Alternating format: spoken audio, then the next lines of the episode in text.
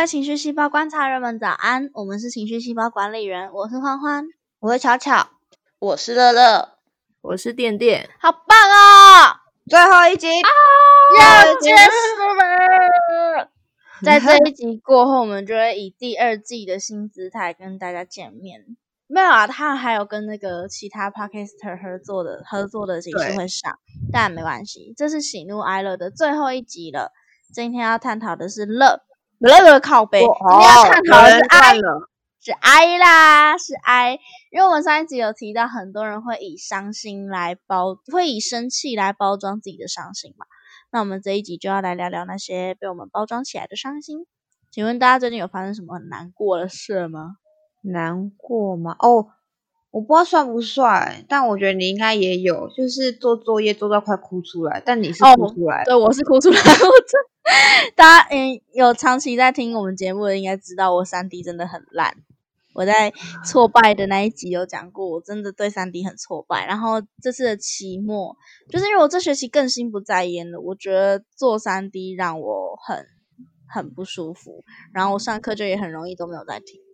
然后就真的就当然就是更不会，你越逃避，然后就是越越越失败，然后最后就是一一直在哭，一整天都在哭，一整天都做不出来。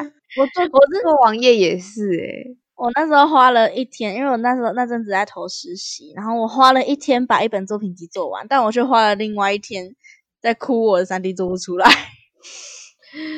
我那时候也是，就是做网页做到觉得头好痛，就是觉得我不会，我都不会，中间没有小作业就来个大作业，我什么都不会。可是明天那时候是半夜，然后明天四点半就要交了，干我好慌，我好慌，好反正就很想哭，但是觉得干我说我剩的时间不多了，我没有时间可以难过，你知道吗？我就只能不行，我要把它做完才行，我没有时间哭了，但我内心就一直在哭这样子。真的很难过诶，这其实也跟我们刚刚讲到，就是这种集大成的情绪，前面的像我们两个就是都很挫败嘛，对，就就因此让人很难过 哇。还有人有要分享吗？没有的话，没有的话就进入主题，就今天这一集就结束。没有啦，哎，没有啦。哦，刚刚好像比较少。好，你先讲。哦，谢谢。就刚刚突然。你们在讲的时候，我就想到，因为我这边是远距嘛，然后周周前阵子有来，然后他回去的时候，我就脑袋一直出现一个他上公车，然后看着我，然后我就站在原地的画面，因为每次他都是坐公车去火车站，所以我们每次都是同一个画面，然后这个画面就一直在我脑袋里面就是重复，就是那个公车一直走不了，然后一直暂停在那个画面上面，然后我就爆哭。Oh no！然后就在他面前狂哭，然后我就说：“你走了就剩我一个人，叭叭叭，然后狂哭，完全停不下来。天哪！没事。画面哭。电电刚刚有想要讲话吗？哦，说我没有。好，我倒精辟。有一个是我就是就是之前忘记是哪一集有提到吃东西啊，乐吧，应该是乐。然后我讲到一个漫画，是那个女主角吃东西吃到哭。其实我有这样的经验过，我忘记我跟我妈在吵什么了。反正我就跟我妈在吵架。然后可能那时候我在吃饭吃晚餐，然后我妈就在跟我吵。然后那时候我高三，高三的时候压力很大，然后我就边吃边哭。我就是一直努力的把饭塞进我的嘴巴，但还又掉出来，又塞进我的嘴巴，但还又掉出来这种状态。然后明明它是个饭，但它却像粥一样 这种好恶哦。一直在哭啊，他就是一直在哭，然后我就想一直塞，一直塞，但我又在哭。然后我妈说：“不要吃，呃，不想吃就不要吃，不要吃了，不要吃了，不要吃了。”然后我就又把它放下来，然后走去房间，然后把门关上。哦，这是我吃饭中最有印象的一次吃饭，就是吃到哭这件事。就然后那时候看到那个漫画，就很能理解主角吃到哭的时候的那个状态。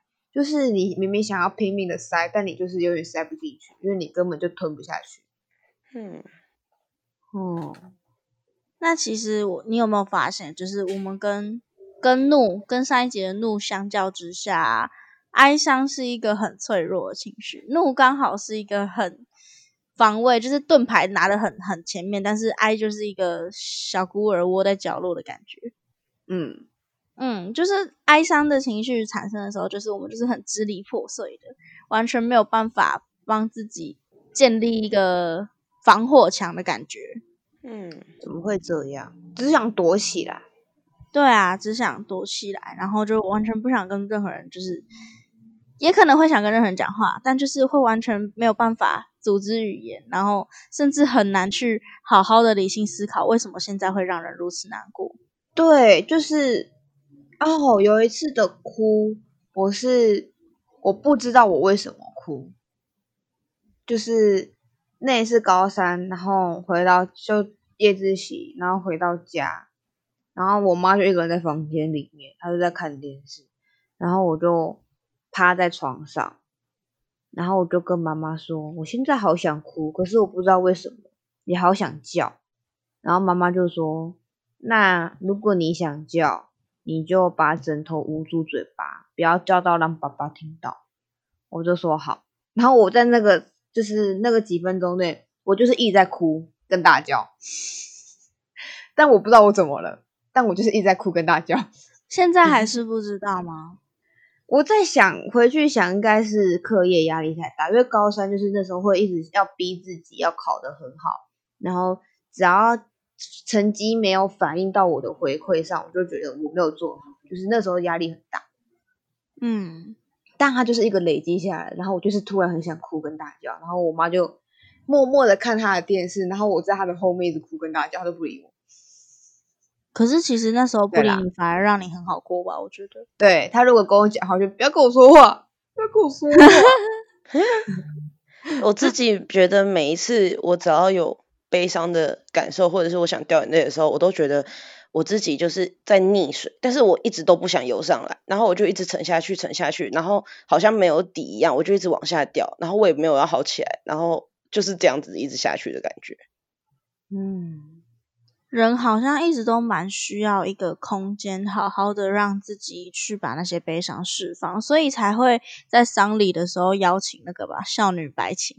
哦，对啊。少女白裙，嗯，可是其实我觉得那种时候反而刻意的过了头，会让我很出味，很出戏。嗯，因为呃，我在我我阿公，我阿公前年过世，那在我阿公呃不对，去年前年没关系。好，对，反正在在那之前，我参加过的丧礼都是跟我的血缘关系比较远一点的。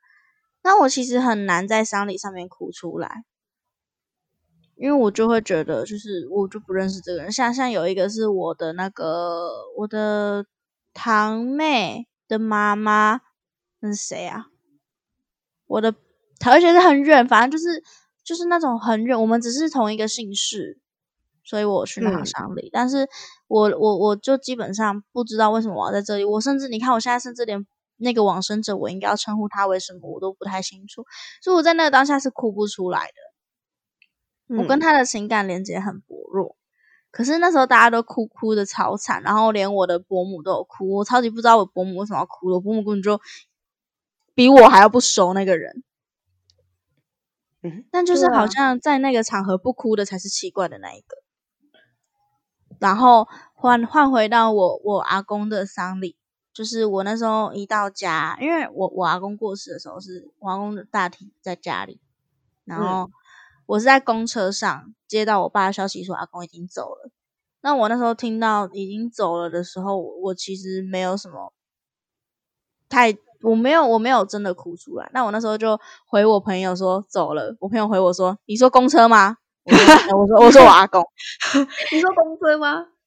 然后朋友就靠背干，对不起。然后我就，我那时候还还觉得这一件事情蛮蛮白痴，但是我一进门就一看到阿公就是躺在那里一动也不动，我的眼眶就红了。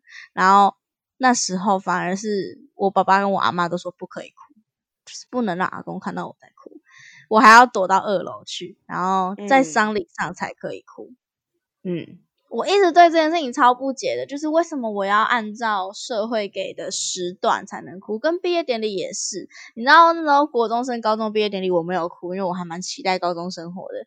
结果他们就都说你怎么会没有哭？你很冷血。然后就啊，嗯，我好，我国中的时候也没不能算没有哭，因为我们班有提前办一个就是同乐会那种概念，然后我们班在那一天要哭的就都哭了，然后瞬间到毕业典礼的时候就觉得哭不出来，但内心就哎告诉我说、你应该要哭，所以我还是硬逼自己滴了几滴眼泪下来。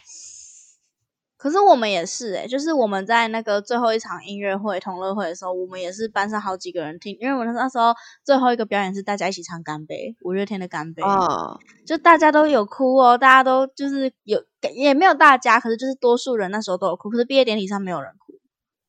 嗯，对啊，所以我就会觉得，为什么一定要按照？而且为什么一定要？那时候班上有个男生就是没有哭，然后就也是被骂，哎，你很冷血感。然后男生就为什么我一定要哭了才会让你们觉得我很重视你？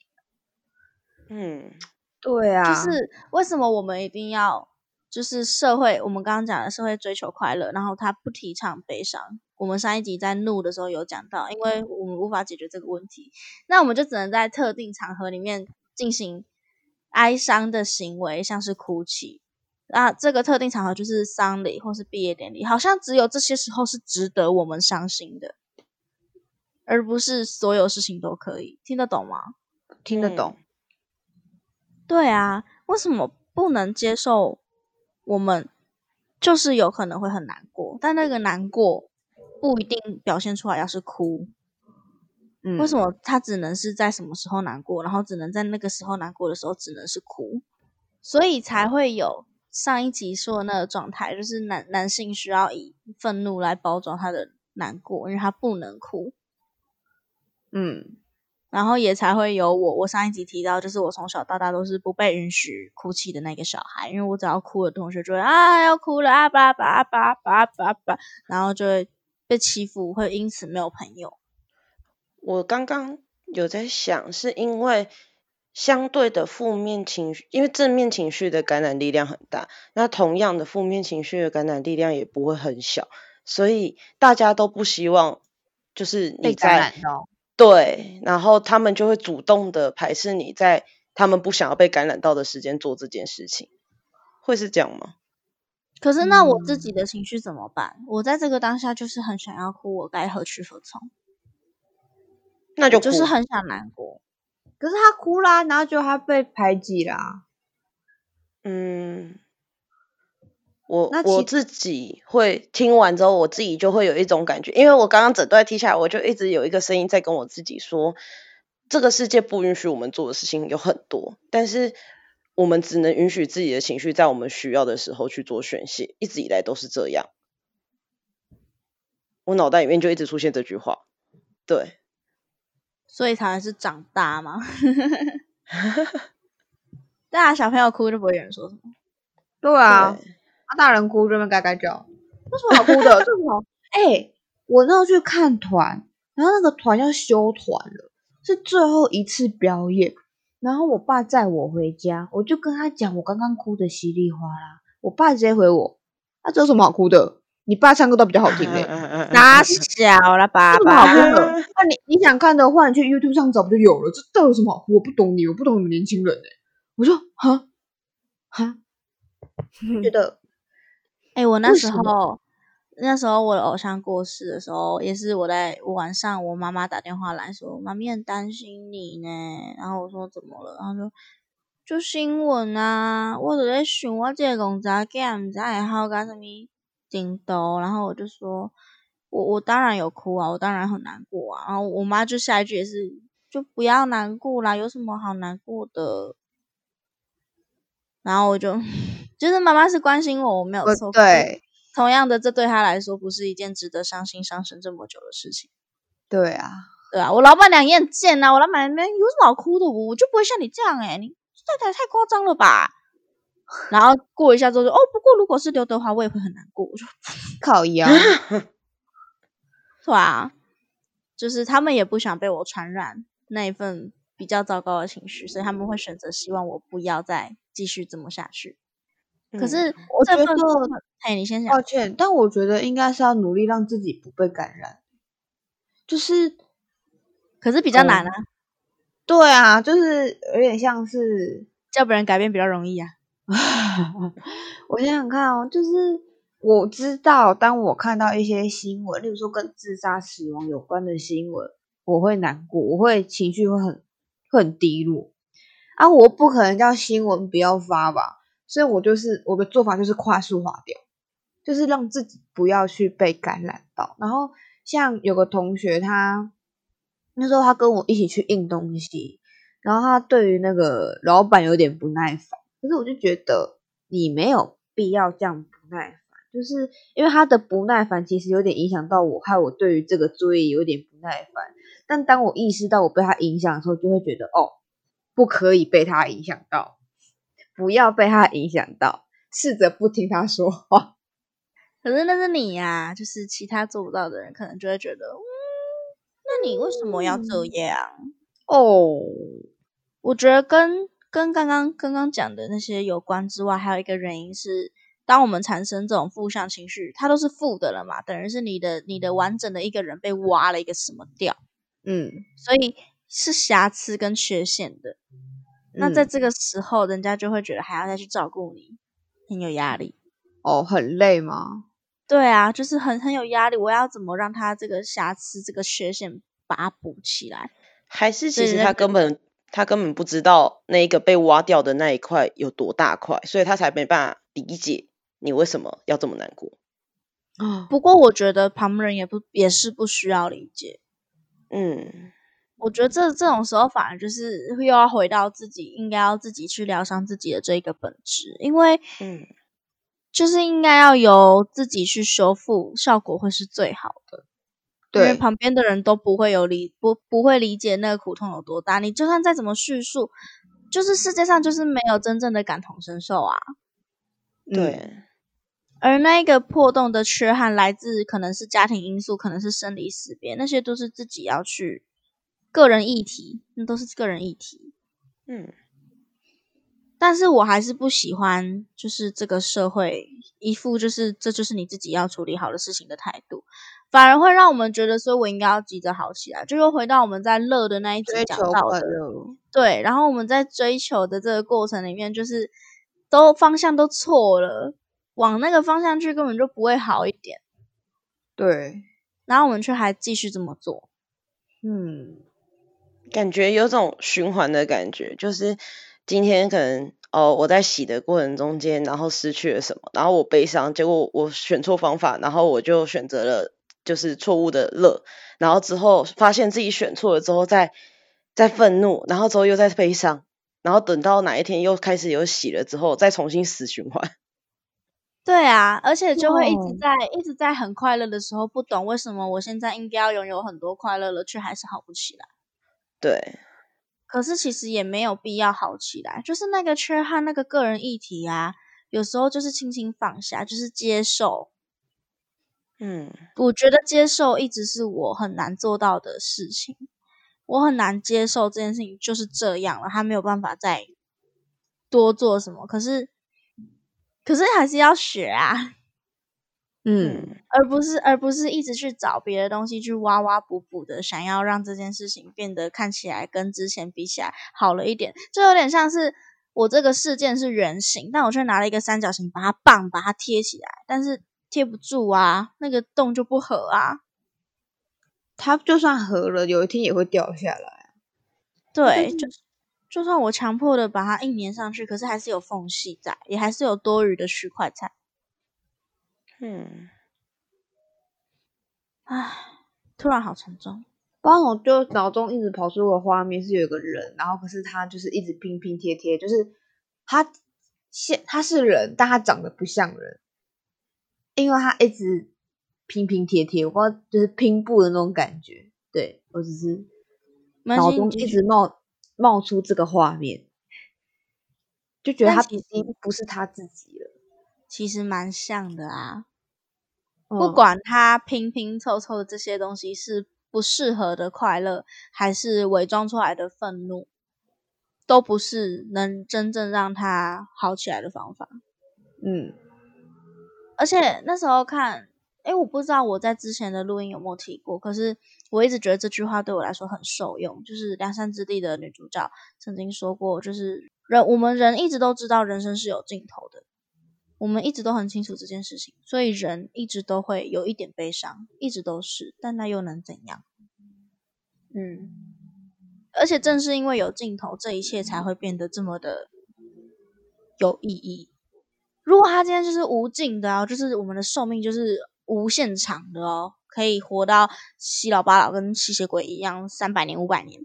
反而你前面做的那些错误，你就根本不会想要去追究，因为你活得太久了。好像能理解，是是最后一季吗？没有哎、第二季就讲到了。哦嗯，好，我在思考如何不剧透说出，因为嗯，像他们那个时候有一次是没有终点的，他们发现人们都会因此变得很懒散，就是变得很都瘫在那里，然后没有笑容，没有任何的表情。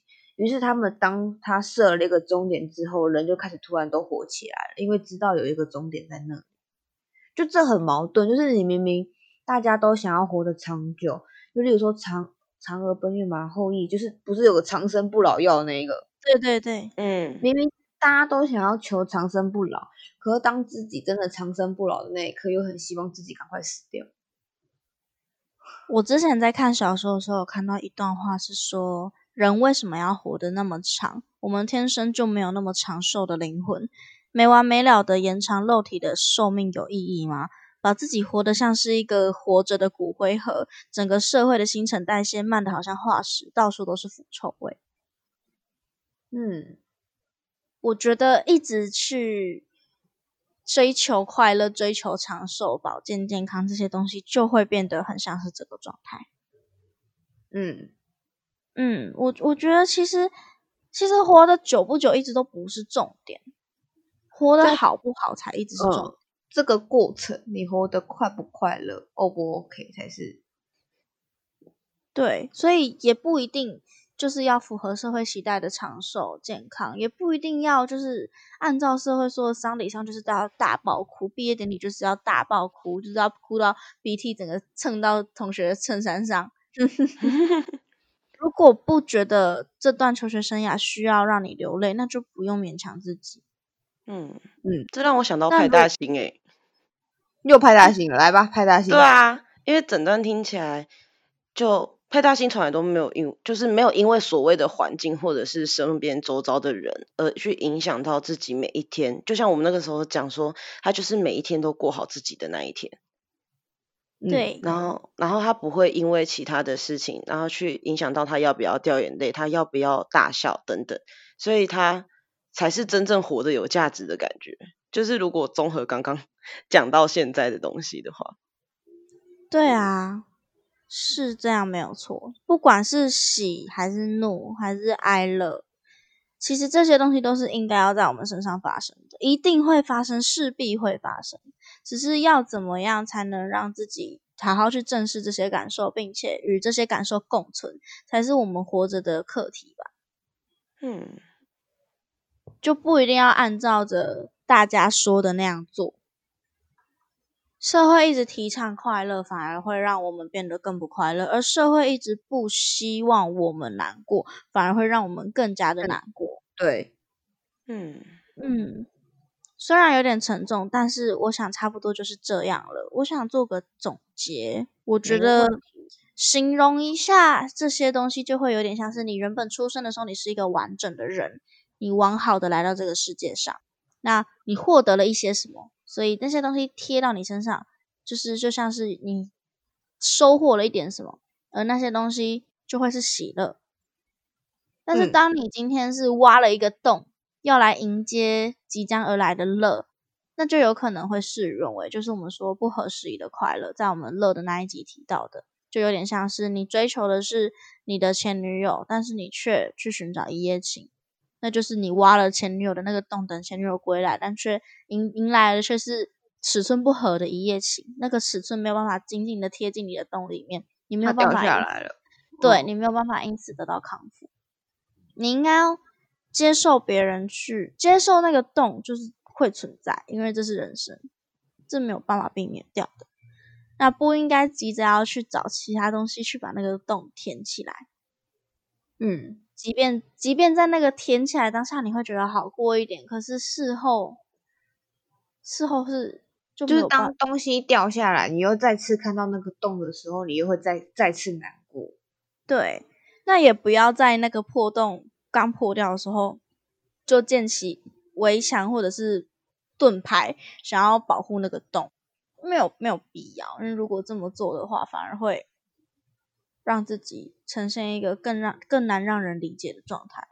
嗯，而且世界上，我们做了这一季一路过来啊，我们又觉得很多情绪其实是当主角陷入这个情绪时，旁人也会有另外一个情绪产生。因为人跟人之间的互动本来就是你你来我往的，嗯，就是我们在对谈之间一定会对对方的一些行为、一些言语、一些情绪，一定会对自己产生一些涟漪。嗯，所以，我们到第二季的时候，我们会希望事件不要再这么的聚焦在情绪上。没错。对，那这是我们之所以现在会在这边做喜怒哀乐的原因，因为喜怒哀乐是一个集大成嘛，它是一个汇集的而来的东西。那希望我们经过这一季的每一集，然后一直到现在，观众都可以感受到，其实情绪是我们生活中最容易出现的，那也最容易影响我们每一个决定的的东西。它就是、就像我们的名字“情绪细胞”，情绪这个细胞在你的体内啊，就是一直在一直在释放它，不管是有感觉也好，没感觉也好，那都是一种释放。那在这个释放的过程中，你肯定会有一些行为、一些状态被这个释放的过程影响。那这嗯些会在未来再多带给大家。毕竟人其实真的是观察不完啦，人类太多种了，千百百样，百种人类，遇到同一件事情也可能会有不同的反应。没错。对，那希望这一系列的喜怒哀乐的内容有让大家比较认识自己，嗯，嗯，比较认识自己的快乐，跟比较认识自己的苦痛，并且去正视那些东西，然后好好的想一想自己该怎么样才能把生活过好。没有过好也没关系，只要那个状态对你来说是刚刚好的就好了。哦，好像我蛮常会说你开心就好，就真的是只要你开心就好，就是不要去哦，不要太在意这个社会要求你怎么活着，你想怎么活才是比较重要的。对啊，你本质的伤心问题都还没有解决，你的空虚还在那里，就急着去寻找好起来的方法，反而会过于压抑，嗯，就没有真的没有必要。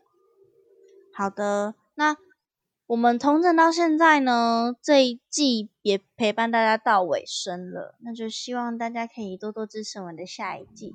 在下两集会是怒跟哀的合作方，我们会跟怒跟哀的合作方聊聊这两个情绪。那在这过后，大家就可以先期待新的一季会以什么样的形式跟大家见面。没错，虽然有一点点，好像有一点点感伤，但就是我们还没有要跟大家告别啦，我们我们还在啦，我们还在啦，我们要翻修，没错，对，要大家跟多多跟我们说话。对，大家真的可以多多来找我们说话，我们真的很小，大家真的，我们真的很需要大家。对，我们需要重新再定位一下我们自己，因为我们在录制这四集的过程的开会讨论里面也有提到，我们觉得我们过去的状态都对彼此有一点不健康，那嗯。也有很多东西是我们觉得还没有做到最好的状态，就就急着要端给大家的。那第二季我们会重新踩稳脚步，希望大家可以在那时候再跟我们见面一次。那我是欢欢，我是乔乔，我是乐乐，我是电电，第一季就会即将进入尾声，那谢谢一直听着情绪细胞到现在的大家，在这边先跟大家说声晚安，下次见，拜晚拜。安。为什么我说了拜拜？好，抱歉，晚安。